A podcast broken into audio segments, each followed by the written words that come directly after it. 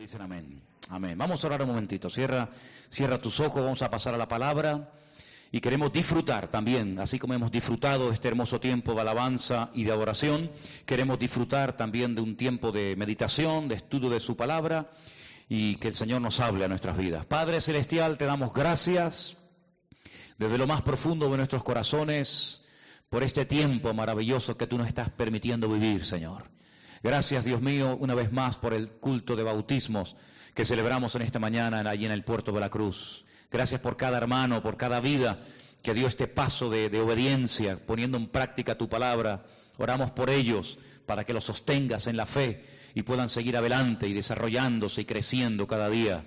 Oramos también para que en esta tarde, Señor, tú nos hables a través de tu bendita palabra Oramos por tu pueblo Israel, Señor. Bendecimos a tu pueblo de Israel, bendecimos la ciudad de Jerusalén, bendecimos a todos nuestros hermanos, ministerios, pastores, siervos tuyos, que se esfuerzan como nuestra hermana allí para predicar tu palabra y para alcanzar a ese pueblo que tú amas tanto, Señor, y desde aquí lo bendecimos. Háblanos en esta tarde a través de tu bendita palabra y que seamos renovados y fortalecidos en la fe. Te lo pedimos todo unánimemente, en el nombre de Jesús. Amén y amén. ¿De qué prediqué yo la semana pasada? Cinco mentiras. ¿Alguien me puede decir una? Cinco grandes mentiras. Dígame una. No puedo tener hijos o no quiero tener hijos porque no tengo dinero, la vida está muy difícil y entonces hay que evitar tener hijos. Y algunos se lo creen. Y algunos, lo peor, lo más triste, es que algunos se lo creen. Cuando alguien quiere algo, cuando alguien quiere algo, da igual si hablamos de, hijos o de cualquier otra cosa, cuando alguien quiere algo, con dinero y sin dinero, lo van a hacer. Algunos ya estaban, le vino a la mente la canción, ¿no? ¿Eh? ¿Eh? Ya les conozco. Por lo tanto, lo que dijimos la semana pasada es que no le demos lugar a mentiras, hermanos. No creamos en mentiras para justificar una decisión que hemos tomado. Y queremos justificar esa decisión diciendo que no se puede tener hijos porque la vida está muy difícil, hay un tiempo de crisis, hay poco trabajo, no sé qué, no sé cuánto, y por lo tanto me sacrifico no teniendo hijos. Di otra cosa, pero por ahí no van los tiros, por lo tanto no creas en esa mentira porque no es verdad. De hecho, como dije la semana pasada, hay bendiciones que no vienen hasta que des un paso de fe. Cuando des un paso de fe, la bendición vendrá. El Señor dijo, cuando se mojen la planta de vuestros pies en el río Cordán, el río Cordán se abrirá. De ustedes depende. Bueno, mañana lo hacemos. Muy bien, mañana lo hacemos. ¿Se acuerdan cuando Faraón estaba rodeado de moscas, estaba rodeado de, de, plagas, estaba rodeado de ranas por todas partes? Y le dijo a Moisés, por favor, ora por mí. Quítame esta rana, abro la ventana, entran ranas. Levanto la, colcha para dormir y hay ranas debajo del colchón. Me voy al baño y hay ranas. Hay ranas por todas partes. Ora por mí. Y Moisés le dijo, oraré por ti. ¿Cuándo quieres que ore por ti? ¿Usted qué hubiera dicho, hermano? ¿Ahora? Él dijo, mañana. Y Moisés le dijo, está bien. ¿Te hace ilusión dormir rodeado de sapos? ¿Te hace ilusión dormir rodeado de ranas? Dormirás. Y mañana cuando yo ore, las ranas desaparecerán. Qué tremendo, ¿no? Así que hay bendiciones que no vienen, porque para que se activen, para que vengan, usted tiene que dar un paso de fe. En cuanto sus pies se mojaron, se introdujeron en el río Jordán, automáticamente las aguas se abrieron. Así que el milagro dependía de la obediencia y de la acción de fe de aquella gente. Segunda mentira, ¿alguien recuerda otra?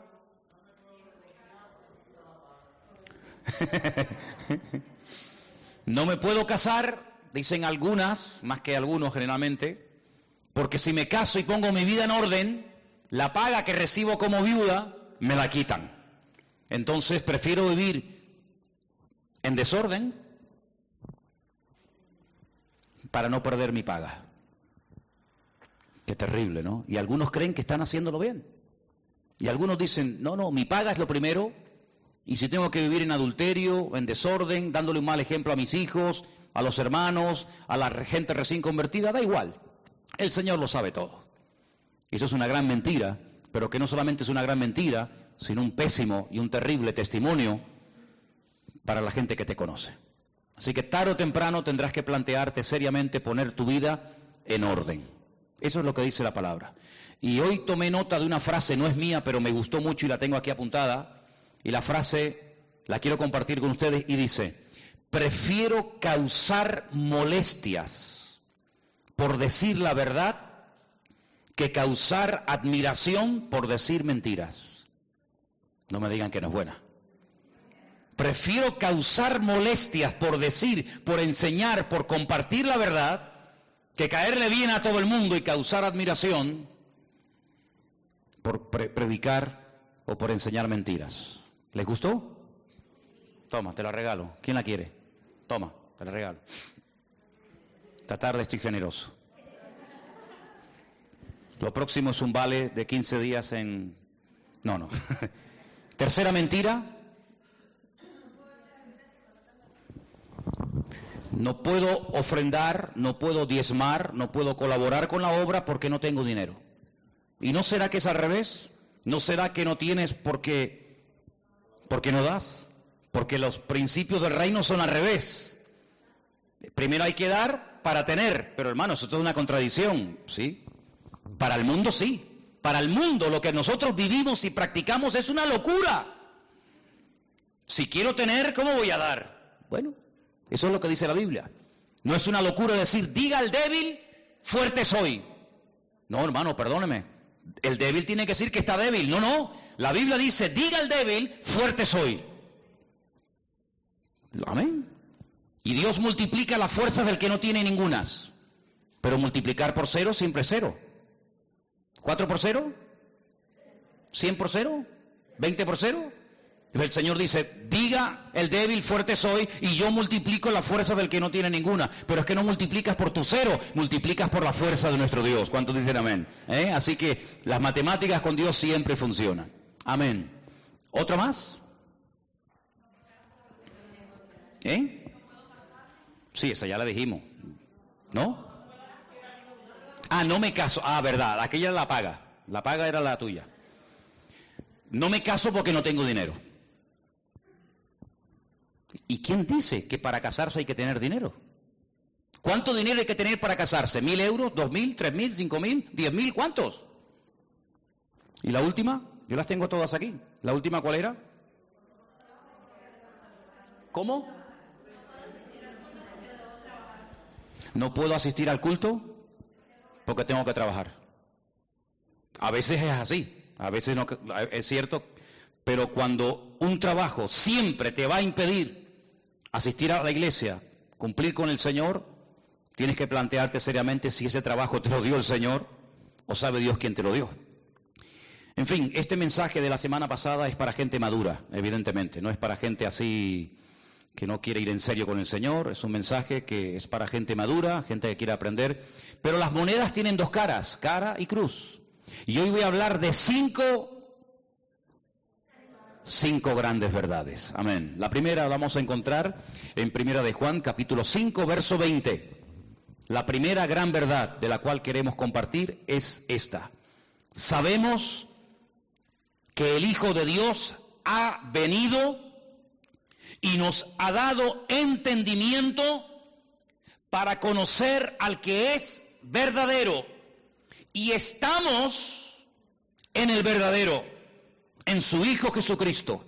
Este es el verdadero Dios y la vida eterna. ¿Cuántos dicen amén? Yo quiero que leamos bien fuerte juntos en esta noche este versículo porque es tremendo. Versículo 20, dígalo. Pero sabemos que el Hijo de Dios ha venido y nos ha dado entendimiento para conocer al que es verdadero. Y estamos en el verdadero, en su Hijo Jesucristo. Este es el verdadero Dios y la vida eterna. La primera y gran verdad que tenemos que interiorizar y creer en ella es que ya estamos en el verdadero, ya estamos en la verdad y esa verdad se llama Jesucristo. ¿Cuántos dicen amén? Así que, amados hermanos, cuando una persona tiene un encuentro, una experiencia personal con Cristo, esa persona cambia radicalmente. Nunca una persona que se encontró verdaderamente con el Señor se quedó igual sino que es una persona que cambia, es una persona que es transformada, es una persona que lo primero que siente es convicción de pecados, Es una persona que no viene a la iglesia porque le cae bien el pastor. No viene a la iglesia buscando el novio o la novia que no encontró en ninguna parte. No viene a la iglesia porque no tiene otra cosa que hacer un domingo a la tarde. No viene a la iglesia a entretenerse porque como no tiene amistad, ni le gusta el fútbol, ni sabe a dónde ir, pues bueno, me voy un ratito a la iglesia y así estoy en un lugar tranquilo y sano. No, no, no, no. Cuando nosotros tenemos un encuentro, una experiencia personal con Cristo, me da igual si la iglesia a la que asisto me queda cerca o me queda lejos. Me da igual quien predique, me da igual el horario, me da igual si somos muchos o somos pocos, porque yo no vengo a la iglesia para ver a nadie, sino yo vengo a la iglesia porque he conocido a mi Señor y donde mi Señor hace acto de presencia, yo allí también quiero estar. ¿Cuántos dicen amén? Así que lo, lo primero que tenemos que preguntarnos es, ¿realmente hemos conocido al Señor como nuestro Señor y Salvador personal? No te pregunto si has oído algo hablar acerca de Jesús, porque prácticamente vivimos en una sociedad, en un continente, donde las raíces cristianas, aunque han tratado de, de, sepultarlas y han tratado de quitar cualquier, cualquier concepto en cuanto a la Biblia o en cuanto al Señor, Toda la gente sabe que Europa está fundada sobre raíces cristianas. Todo el mundo sabe perfectamente quién era Pedro y quién era Juan y quién era Santiago y quién fue Jesucristo. Pero una cosa es conocer al Cristo histórico y otra cosa es conocer a Cristo como tu Señor, como tu Salvador personal, que es una cosa muy diferente. Una cosa es cambiar, portarme mejor, dejar de decir palabrotas, dejar de robar, dejar de hacer cosas que no estaban bien. Y otra cosa muy distinta ser transformado por el poder de Dios.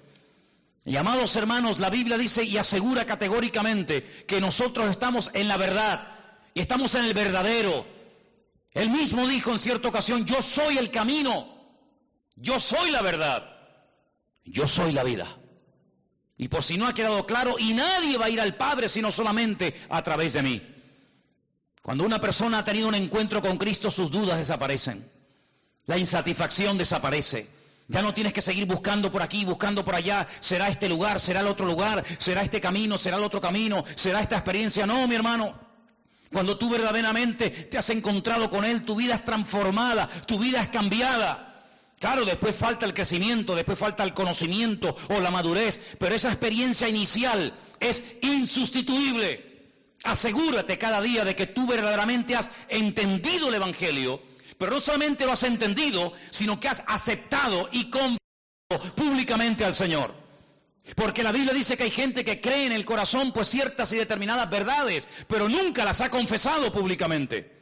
Y dice la Biblia que con la boca se confiesa para salvación.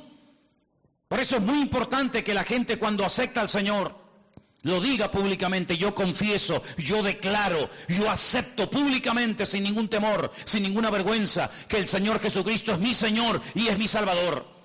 Aceptar a Cristo significa reconocer que estuve en caminos equivocados.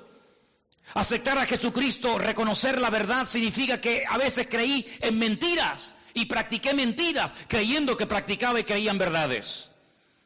¿Cuántas veces les he contado la anécdota de aquel, de aquel padre que agonizando le da a su hijo un supuesto diamante verdadero, de incalculable valor? Y el hijo, con lágrimas en sus ojos, se despide de su padre. Pero él agarra ese diamante y él cree con todo su corazón que su padre le ha dado una joya y un, y un diamante verdadero. Pero ¿cuál será su sorpresa cuando llega un día y tiene que venderlo o quiere venderlo y se da cuenta de que en todas las joyerías y en todos los lugares donde iba para que le dijeran cuánto podían darle, cuánto valía aquel diamante, todos le decían exactamente lo mismo. Este diamante es falso, no es un diamante, es una imitación muy buena, parece un diamante, pero no es verdad. El hijo no da crédito a las palabras de estos joyeros. El hijo dice, pero ¿cómo mi padre me pudo engañar? Si mi padre me dijo que ese diamante él lo recibió de mi abuelo, y así fueron para atrás durante generaciones. ¿Cómo mi padre me va a dar una mentira? Usted me está engañando, me está tomando el pelo. Y todos le dijeron algo muy interesante y lo comprobó. Y le dijeron, mira, si quieres comprobar por ti mismo, si no nos crees a nosotros, pero quieres comprobar por ti mismo si esto es o no es un diamante, golpéalo, coge un martillo y golpéalo. El diamante no se va a romper jamás. Pero si no es un diamante, se romperá en mil pedazos. Y él dijo, le voy a demostrar que ustedes están todos equivocados, que lo que yo recibí de mi padre fue la verdad. Y coge un martillo y le da un golpe con toda su fuerza al supuesto diamante y se rompió en 20 mil pedazos.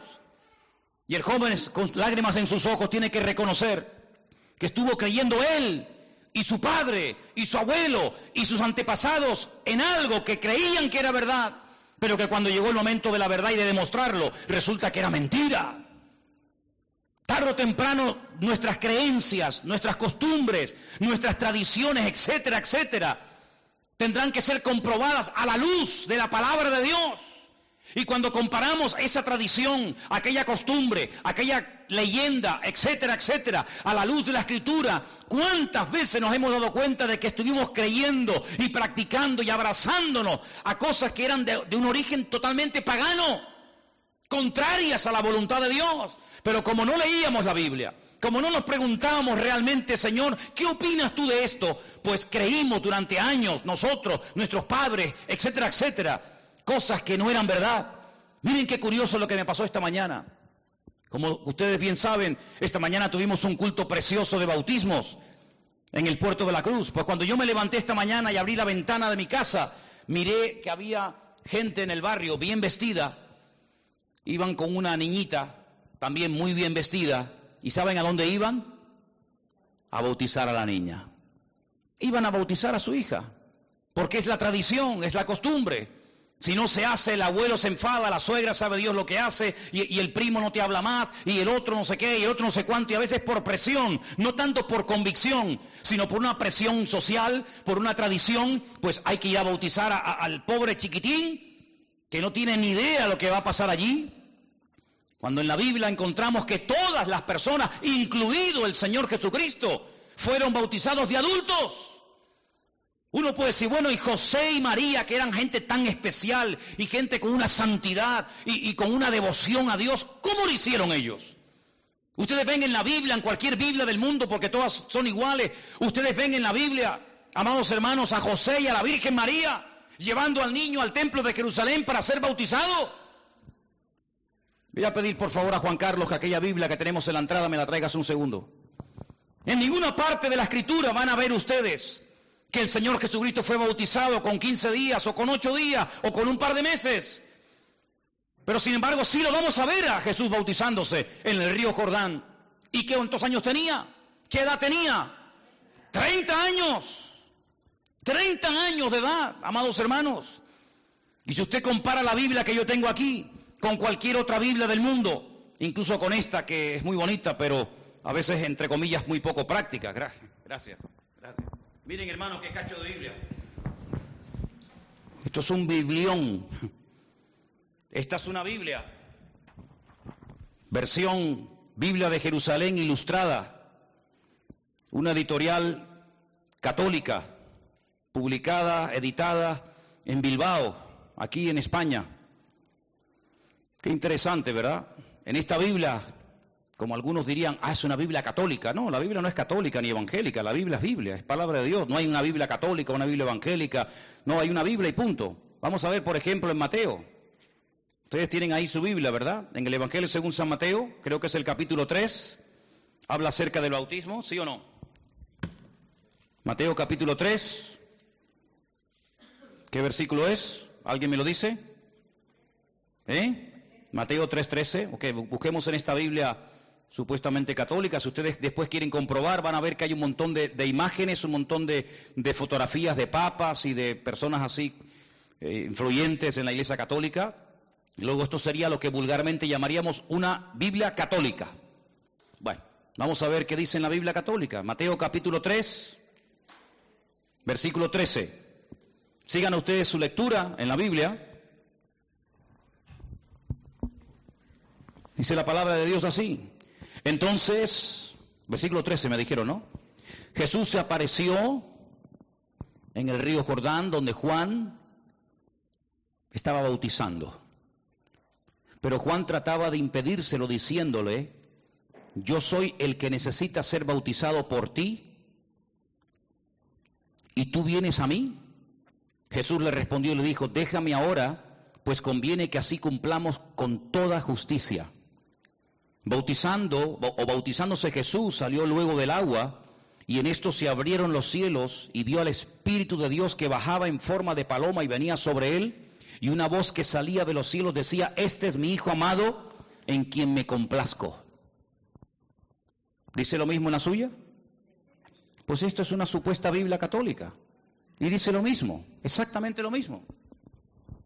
Luego, si aquí dice lo mismo, y aquí dice lo mismo, y en todas las Biblias dice lo mismo, ¿por qué cuando éramos jovencitos o cuando éramos adolescentes o cuando éramos jóvenes no nos enseñaron la verdad? Fíjense, por ejemplo, lo que les voy a leer ahora, a ver qué les parece. Biblia supuestamente católica, publicada en Bilbao, y quiero que presten atención a estos versículos, a ver qué les parecen. En el segundo libro de la Biblia, capítulo 20, dice, entonces Dios pronunció estas palabras diciendo, yo soy Yahvé, soy tu Dios, el que te sacó del país de Egipto y de la casa de servidumbre. No habrá para ti otros dioses delante de mí. No habrá. Versículo 4. No te harás escultura ni imagen alguna de lo que hay arriba en los cielos, ni abajo en la tierra, ni debajo de la tierra. No te postrarás, no te postrarás ante ellas, ni les darás culto, porque yo soy Yahvé, tu Dios. Yo soy un Dios celoso, que castigo la iniquidad de los padres sobre los hijos hasta la tercera y cuarta generación de los que me odian, y tengo misericordia por millares con los que me aman y guardan mis mandamientos. Estos son los famosos diez mandamientos. En todas las Biblias del mundo dice lo mismo. Por lo tanto, si en esta Biblia dice que Jesús dijo en una ocasión, yo soy el camino, la verdad y la vida, si fuéramos a esta Biblia de Jerusalén, editorial católica, en Juan capítulo 6, verso 6, dice exactamente lo mismo. Y si fuéramos a esta, a esta Biblia, versión Reina Valera, y buscáramos ese texto que todos conocemos que dice, porque no hay otro mediador entre Dios y los hombres más que Jesucristo hombre, si fuéramos a esta comprobaríamos que dice exactamente lo mismo. Y si fuéramos a esta Biblia y buscáramos ese texto que dice que en ningún otro hay salvación y que no hay otro mediador y que no hay otro camino y no hay otro Señor y Salvador más que Él, y fuéramos a esta Biblia y lo comprobáramos, llegaríamos a la conclusión de que todas las Biblias del mundo dicen lo mismo. El problema es que los que supuestamente tienen que predicar la palabra, no todos dicen lo mismo. Y el gran error que hemos cometido, o algunos han cometido, o quieren seguir cometiendo, es que tienen más fe y más confianza en lo que enseñan los hombres que en lo que enseña el Señor. Pero amados hermanos, cuando leemos en la palabra de Dios que estamos en el verdadero, uno dice y, y, especifica un poco más a qué se refiere cuando dice que estamos en el verdadero. Sí, sí, lo hemos leído. Estar en el verdadero significa conocer al Señor Jesucristo como tu Señor y como tu Salvador personal. Y esa es la gran verdad que queremos anunciar y proclamar en esta tarde, que nosotros hoy por hoy, por haber reconocido nuestros pecados y habérselos confesado a Él, y haberle pedido perdón al Señor y haber aceptado a Cristo como Señor y Salvador, dice que ya estamos en el verdadero. ¿Cuántos dicen amén? Dile al que está a tu lado, estamos ya en el verdadero. Jesucristo es el verdadero. Jesucristo es la verdad. Bendito sea Dios. Y esa verdad trae seguridad. Esa, esa verdad trae libertad. Esa verdad nos hace vivir tranquilos, porque no tengo que pensar, me estarán engañando, me habré metido en una secta destructiva, terminará destruyéndose mi familia, mis hijos, mi matrimonio, terminar, terminaré loco, loca, perdida, me sacarán el dinero, me arruinarán, Terminaré viendo dragones y cabezas de, leones por todas partes, terminaré asustada. No, no te preocupes, tú mismo, tú mismo vas a comprobar que lo que te va a pasar es que vas a ir de gloria en gloria y de victoria en victoria y de bendición en bendición. Porque cuando una persona abraza y cree y practica la verdad, el Señor le bendice, porque detrás de toda verdad creída y aplicada y vivida hay una bendición de Dios para tu vida. ¿Cuántos dicen amén? Así que hermanos, este va a ser el mejor año de nuestras vidas. Porque cada vez que entra la verdad en mi corazón, cada vez que entra la verdad en mi mente, la mentira tiene menos poder. Y la mentira vamos a terminar venciéndolas todas y cada una de ellas, porque a la mentira se le gana no con otra mentira más grande, sino a la mentira se le gana y se le vence con la verdad de Jesucristo. ¿Cuántos dicen amén? Apláudale fuerte al Señor, hermano. La verdad vence la mentira. Gloria a Dios. Y Cristo es la verdad. Amén. Amén. Primera verdad, métasela aquí en la cabeza. Estoy en el verdadero. Cristo es la verdad. Y yo estoy en él. Aleluya. La segunda verdad también está en Primera de Juan, capítulo 1, verso 9. Léanla conmigo si tienen su Biblia abierta. Primera de Juan 1, 9. Dice así. Si confesamos, fuerte, si confesamos nuestros pecados, Él es fiel y justo para perdonar nuestros pecados y limpiarnos de toda maldad. ¿Quién es el único que según la Biblia puede perdonar los pecados al hombre? Solamente el Señor. Solamente Dios. Si usted viene a mí, yo le puedo perdonar una ofensa, pero yo no le puedo perdonar un pecado. Porque las ofensas nos las hacemos los unos a los otros, pero los pecados los solemos cometer contra Dios. Cuando usted ofende a un hermano, ha pecado contra Dios, pero usted no ha pecado contra un hermano en el sentido de que usted lo que ha hecho es que le ha ofendido. Y una ofensa pidiendo un perdón y recibiendo el perdón, ya está. Pero cuando pecamos, el problema es más serio. Porque si yo a usted le hago daño y le pido perdón y usted me perdona, ya está, no tengo que complicarme la vida. Pero cuando yo peco, resulta que ese pecado no hay forma de quitármelo de encima. Y el pecado me va a esclavizar y el pecado me va a oprimir y el pecado me va a impedir dormir tranquilo por la noche y el pecado va a traer condenación a mi vida y ahora tengo un problemón tremendo porque digo, si el pastor me ha enseñado que él, no puede perdonar pecado y el otro tampoco y el otro tampoco, ¿qué hago yo ahora que reconozco por primera vez en mi vida que soy un pecador y que mi vida ha sido un desorden total y que yo contra quien verdaderamente pecado ha sido contra Dios más que contra los hombres? ¿Y ahora qué hago? Bueno, hay unas palabras muy interesantes en la parábola del Hijo Pródigo en Lucas capítulo 15. Lucas capítulo 15 es un capítulo extraordinario. Léalo tranquilamente al llegar a casa. Usted va a encontrar ahí tres cosas que se pierden. Una moneda, una oveja y un hijo. Ay, amigo. Se perdió la moneda, la mujer empezó a buscar, a buscar, a buscar, a buscar, limpió la casa por todos lados, ¡pam! La encontró y llama a los vecinos y dice, ¡Gloria a Dios! Encontraba la moneda, hagamos fiesta, porque la moneda apareció. Se pierde una oveja, el pastor deja la 99 en el rebaño, se va a la montaña, sube barranco, baja barranco, va por aquí, va por allá y no para hasta encontrarla, se la pone en los hombros y cuando llega al pueblo dice, gloria a Dios, apareció la oveja perdida, hagamos fiesta. Pero cuando se perdió el hijo, el padre no fue a buscarlo. Ay amigo, ¿Por qué? Porque la moneda no tiene voluntad propia. La moneda no se levanta y dice, eh, estoy aquí. La oveja no tiene sentido de la orientación, no puede volver sola al rebaño, es torpe. Pero el hijo sí tiene voluntad propia. Y Dios no se mete donde no lo llaman. Y cada uno es, es guiado por el camino que uno quiere ir en la vida. Hay gente que coge el camino de la queja, no te preocupes que este año 2016, si es el camino que tú has escogido, te va a dar muchísimos motivos para que estés todo el santo día quejándote. Porque es el camino que tú has escogido. Desde que te levantas hasta que te acuestas, estás todo el santo día, queja que te queja, queja que te queja. Si ese es el camino que tú has escogido, no te preocupes que el 2016 tiene un montón de quejas por el camino que te están esperando. Si tú has escogido el camino de ser bendecido, te aseguro que hay un montón de bendiciones que todos los días te van a encontrar aunque tú no las busques, porque la Biblia dice que Dios ha dado el orden, la orden al bien. ¿Y qué es el bien? La bendición y a la misericordia de que te sigan a ti todos los días de tu vida. Tú has seguido el camino de, la enfermedad, me duele por aquí, me duele por allá, ahora vomito, ahora la rodilla, ahora la artrosis, ahora la closis, ahora no sé qué. No te preocupes que van a haber un montón de motivos para que estés todo el santo día quejándote, me duele por aquí y me duele por allá. El camino que tú elijas es el camino que la vida te va a llevar. Por eso el Señor dice, eh, que yo también soy un camino, eh, pero soy el verdadero, estrecho, no soy muy popular, no me quiere mucha gente, pero el que entra por este camino hallará la vida. Aleluya.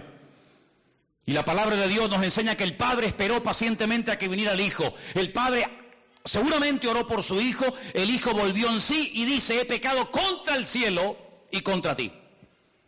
El problema con el Padre lo solucionó así, no hay ningún problema. ¿Por qué? Porque el Padre lo perdonó, se produjo la restauración, vino la fiesta, vino el regocijo, el anillo, el vestido, los zapatos, todos conocemos la historia.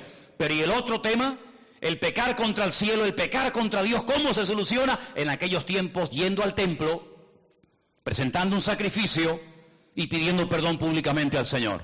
Ya no estamos en el tiempo del templo, aunque quisiéramos volver a ser lo que fue por su presencia y por su ministerio. ¿Cómo tendrá que ser el lugar tan maravilloso que el Señor está preparando para ti y para mí? Yo no sé cómo es tu casa. Tal vez te gustaría vivir en una casa más grande.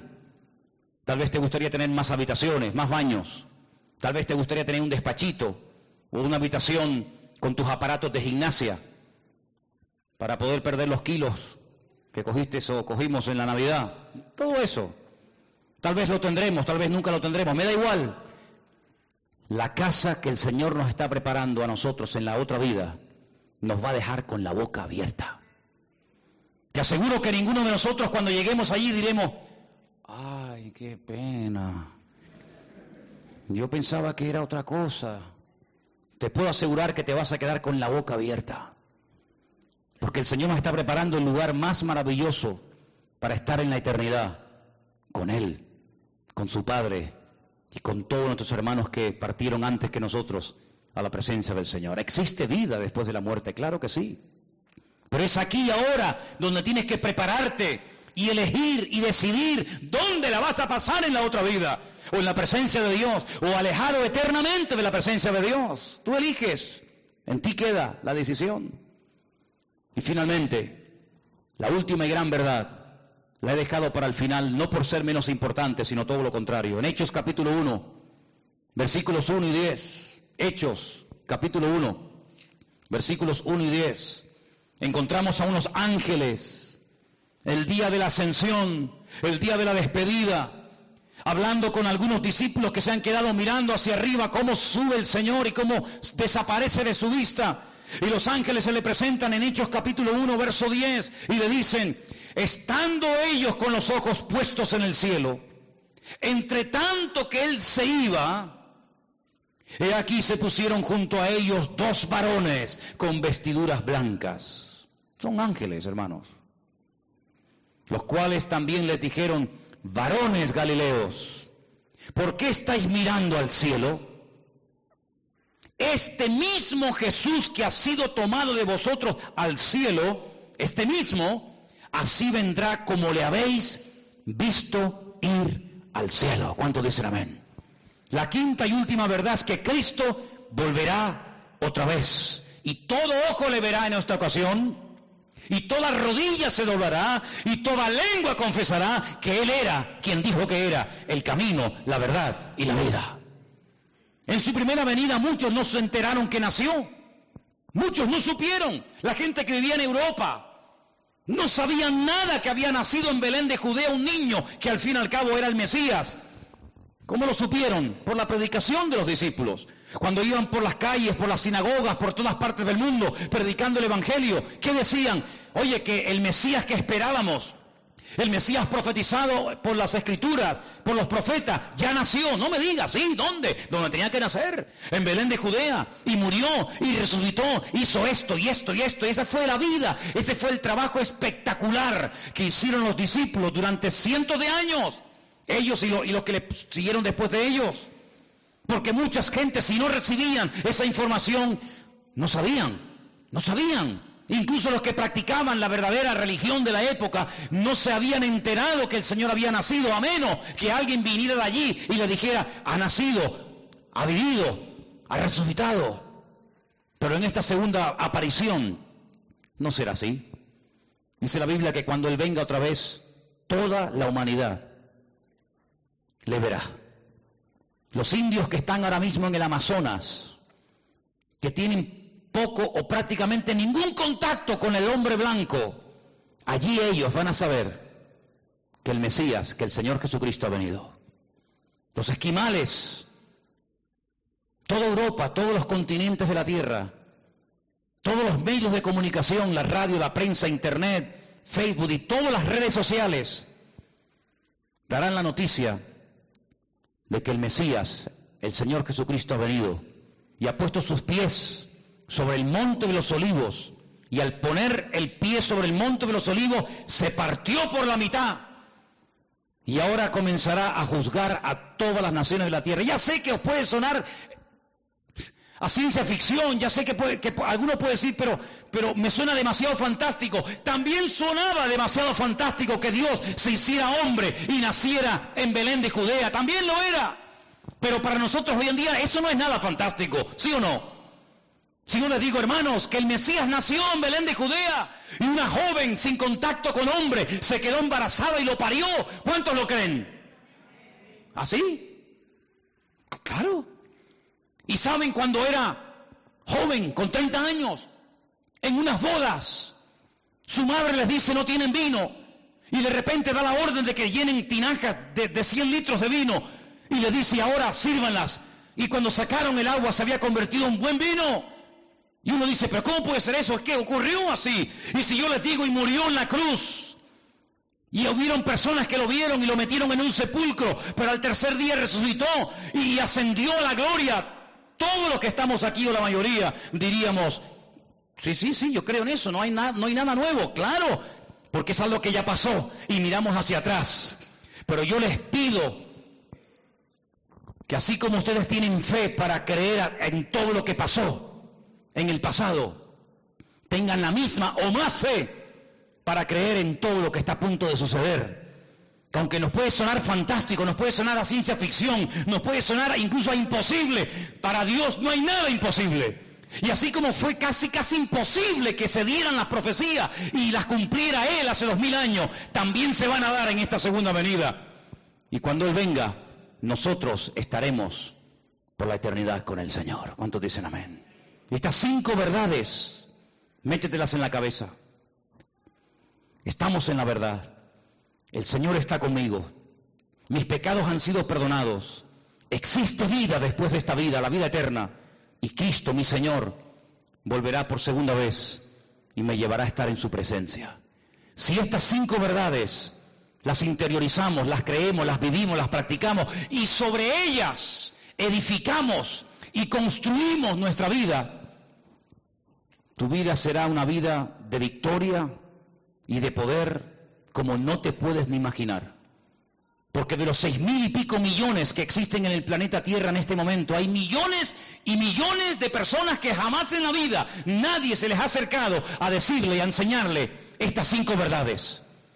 Pero Dios ha sido y es tan bueno con todos y cada uno de nosotros que estas cinco verdades las hemos oído en esta tarde y sobre ellas vamos a edificar nuestra vida. Mañana cuando te levantes por la mañana, lo primero que vas a decir, Señor, gracias porque yo sé que tú estás conmigo. ¿Cuánto lo van a hacer? Yo sé, Señor, que tú estás conmigo. El mejor guardaespaldas. Por eso a veces me suena tan, tan chocante cuando me dicen es que hay pastores que, que tienen guardaespaldas. Y yo digo, ¿para qué? Bueno, yo también tengo. Yo también tengo el mejor guardaespaldas del mundo. ¿O qué se creen? ¿Que a mí nunca me han intentado matar? ¿Que a mí nunca me han intentado clavar por la espalda mientras ministraba a miles de personas en Sudamérica? Pero siempre el Señor me ha protegido, porque Él está delante y detrás de mí. Y Él ve lo que el ojo humano no ve. Él es el mejor guardaespaldas del mundo. Gloria a Dios. El Señor está con nosotros. Y mañana cuando nos levantemos, aunque el mundo haya desaparecido, el Señor está conmigo. Y el Señor me va a guiar y el Señor me va a proveer todas mis necesidades. Y probablemente en este año veamos milagros que jamás en nuestra vida hemos visto. Y quiero decirles, hermanos, que se preparen para ver milagros en este año para ver cosas que jamás en tu vida te podías imaginar, que por amor al Señor y por el amor que el Señor nos tiene a nosotros, nos iba a permitir ver y disfrutar.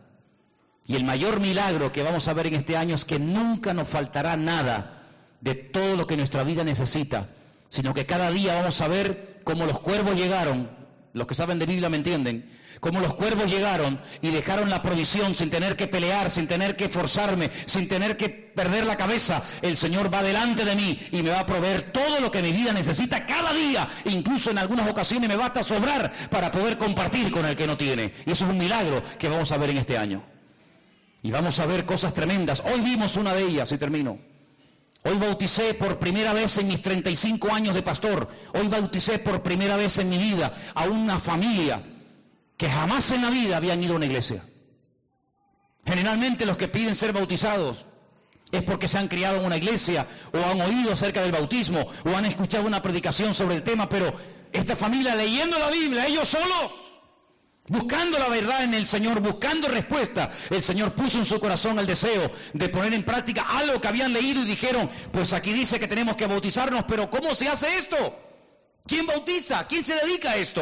¿A dónde vamos? Y llamaron a su hermano en Tenerife y le dijeron, oye, Llevamos un año y medio leyendo la Biblia solitos en casa, sin pastor, sin iglesia, sin nadie.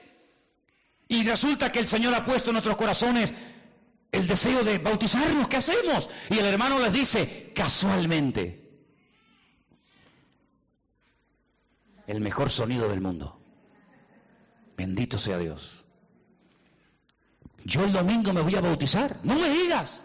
Sí, sí, en Tenerife. Estoy asistiendo a una iglesia y el domingo casualmente nos vamos a bautizar mi mujer y yo.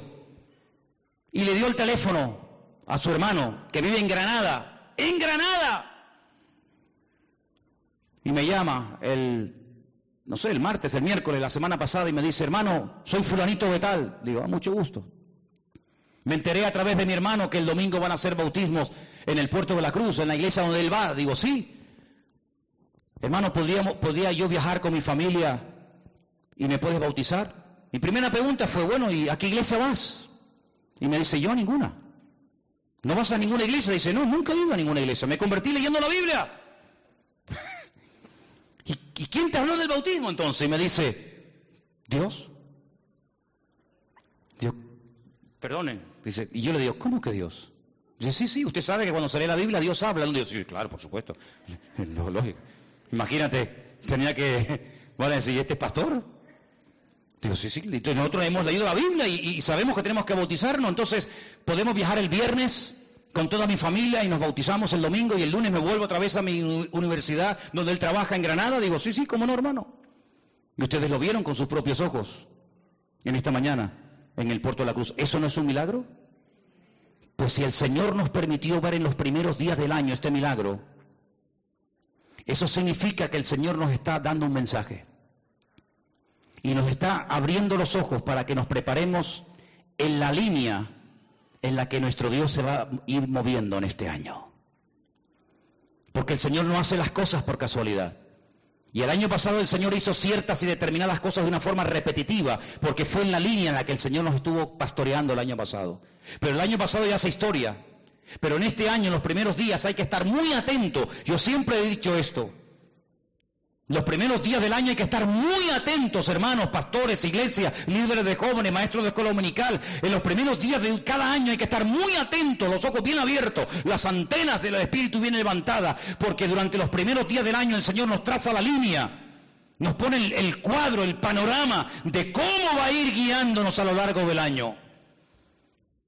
Y cuando terminó esta mañana el culto, se me acercó un matrimonio que era la primera vez en su vida que iban a una iglesia. Ella es alemana, él es austríaco y venían acompañados por nuestra hermana Bárbara y aparte venía una chica de Tenerife y viven en Tabaiba. Y me dicen, ¿ustedes tienen iglesia en, en, Tabaiba o en Candelaria o cerca de por allí? Y le dije, no, no tenemos. Pero en cualquier momento la abrimos, ¿eh? No hay ningún problema. Una iglesia nos regaló el año pasado 40 sillas, un equipo de sonido y estoy deseando utilizarlo ya para una nueva iglesia y me dice, y si yo el lunes voy a, una asociación de vecinos y pido que me presten una asociación de vecinos para que vengas una vez a la semana y nos prediques a nosotros y a los vecinos el Evangelio, ¿tú vendrías? Y le dije, ya estás tardando. ¿Me puedes dar tu teléfono? Sí, cómo no, se lo di.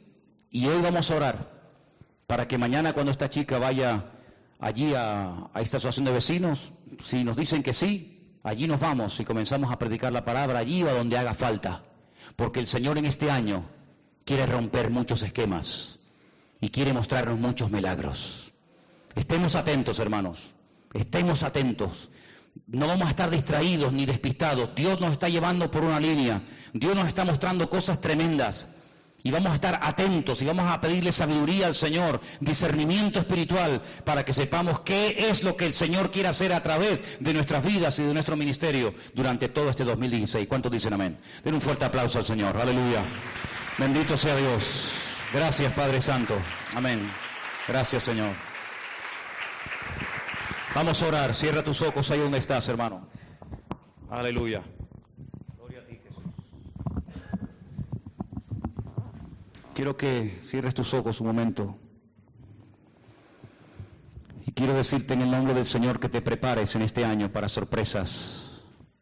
Vienen sorpresas muy agradables en el mundo espiritual para tu vida y para nuestra iglesia. Hablando con hermanos que me llaman de otras congregaciones, de aquí, de aquí, de Tenerife, sin tener que ir muy lejos. Para la gloria de Dios lo digo, en este momento somos un oasis en medio del desierto espiritual que nos rodea. Créanme, hermanos. Me llaman hermanas, me llaman hermanos de otras congregaciones y me cuentan los líos, los problemas, los follones que están teniendo. Y yo digo, Señor, qué bueno tú eres con nosotros, Señor, de verdad. ¿eh? Este buen ambiente, este buen espíritu que reina entre nosotros, de paz, de tranquilidad, de armonía, no lo produce el hombre, lo produce el amor de Dios.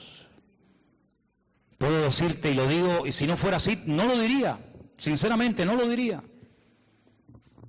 Pero creo que podemos decir, para la gloria de Dios, repito, para la gloria del Señor, en este momento somos un oasis espiritual para mucha gente, créanme. Un oasis espiritual donde verdaderamente reina el amor y la paz y la armonía entre nosotros. De verdad lo digo, hermanos.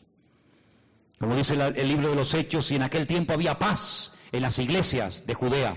Yo puedo decir hoy por hoy que en este lugar el Señor ha depositado su mano y hay paz entre nosotros, para la gloria de Dios. Y vamos a hacer todo lo posible por mantener la paz. Dice, en cuanto dependa de vosotros, estad en paz con todos. Y por eso creo que durante esta semana, escúchenme bien, miembros de Vida Nueva, durante esta semana que vamos a estar visitando diferentes iglesias de aquí de Santa Cruz, vamos a llevarles paz a los hermanos. Somos gente portadora de bendición. Dios nos ha bendecido para que podamos ir a otros lugares para bendición. Unos en Israel, otros en Tenerife, otros en el norte, otros en el sur. Cuando hables con tus familiares de Cuba, de Argentina, de Colombia, de Venezuela o de donde seas, bendícelos por el teléfono.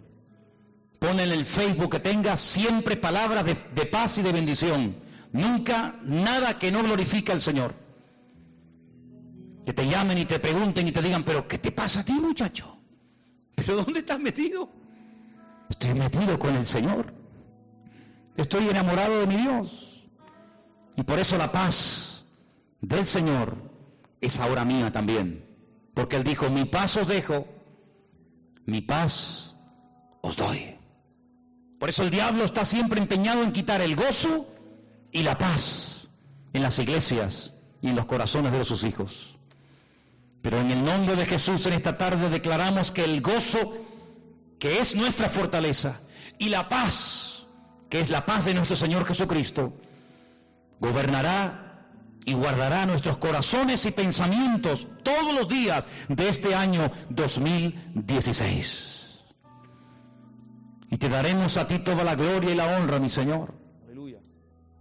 Y te diremos siempre gracias, Señor, porque tú eres bueno y para siempre tu misericordia. Aleluya. Gracias porque tú has perdonado todos nuestros pecados, Señor. Y gracias, Dios mío, porque verdaderamente estamos viendo tu fidelidad. Y estamos viendo tu mano en nuestra vida. Aleluya. Ora por la persona que está a tu lado en esta tarde. La persona que Dios te haya colocado a tu lado. Bendice a ese hermano, a esa vida. Si es tu hija, tu esposo, tu marido, da igual. La persona que Dios puso a tu lado en esta tarde, bendícelo. quiero que bendigas a esa persona, que diga, Señor, yo bendiga a mi hermano. Yo bendiga a mi hermana, a su casa, a su familia. Te doy gracias, Señor, porque tú me has ido preparando todos estos años para llegar hasta aquí. Tú me has ido preparando, Señor, semana tras semana, mes tras mes, día a día, para convertirme en un hombre de bendición y de paz. Aleluya. El mundo cada vez está más loco y más enfermo y dividido. Vemos en lo natural un reflejo de cómo viven desorden, desorden delante de Dios. No se ponen de acuerdo porque son incapaces de tener un mismo sentir. Porque unos dicen una cosa, otros dicen otra. Nosotros vemos en el mundo y vemos en la televisión un reflejo de cómo está espiritualmente el mundo y, nuestro país. Y ahora ha llegado el momento, iglesia, de levantarte en el nombre de Jesús y brillar, de marcar una diferencia en este país enfermo y dividido interiormente, donde todos quieren la independencia, donde todos quieren vivir a su aire sin tener que rendirle cuentas a nadie. Así es el diablo, es un experto en dividir, es un experto en separar, en levantar barreras, pero nuestro Dios es experto en derrumbarlas y en unir cosas que es imposible que se unan. Pero para Dios no hay nada imposible, aleluya. Y Dios los ha puesto en este lugar para marcar una diferencia. Bendito seas mi Dios. Y así, hermanos, oramos los unos por los otros y nos bendecimos y cubrimos las espaldas del hermano y cerramos filas en torno al Señor, aleluya. Y desde aquí mandamos una palabra de bendición a todos los hermanos y personas en todas partes de la tierra que nos oyen y nos ven por internet. Y desde aquí bendecimos a todos los miles y miles de personas que diariamente nos escriben y nos preguntan cosas sobre la palabra desde Chile, desde Colombia, Bolivia, Aruba, Venezuela, Estados Unidos, tantos y tantos lugares donde la gente nos ve y nos oye. Bendecimos todas esas vidas. Sed bendecidos en el nombre del Señor. Sed bendecidos desde estas Islas Canarias. Que el Señor bendiga vuestras vidas y que el 2016 sea el mejor año de vuestras vidas. Aleluya, la gloria sea para nuestro Dios. Bendito sea mi Señor, mi Rey, mi Dios. Aleluya, aleluya, te alabamos Señor. Reina Señor en nuestras vidas. Oh, aleluya.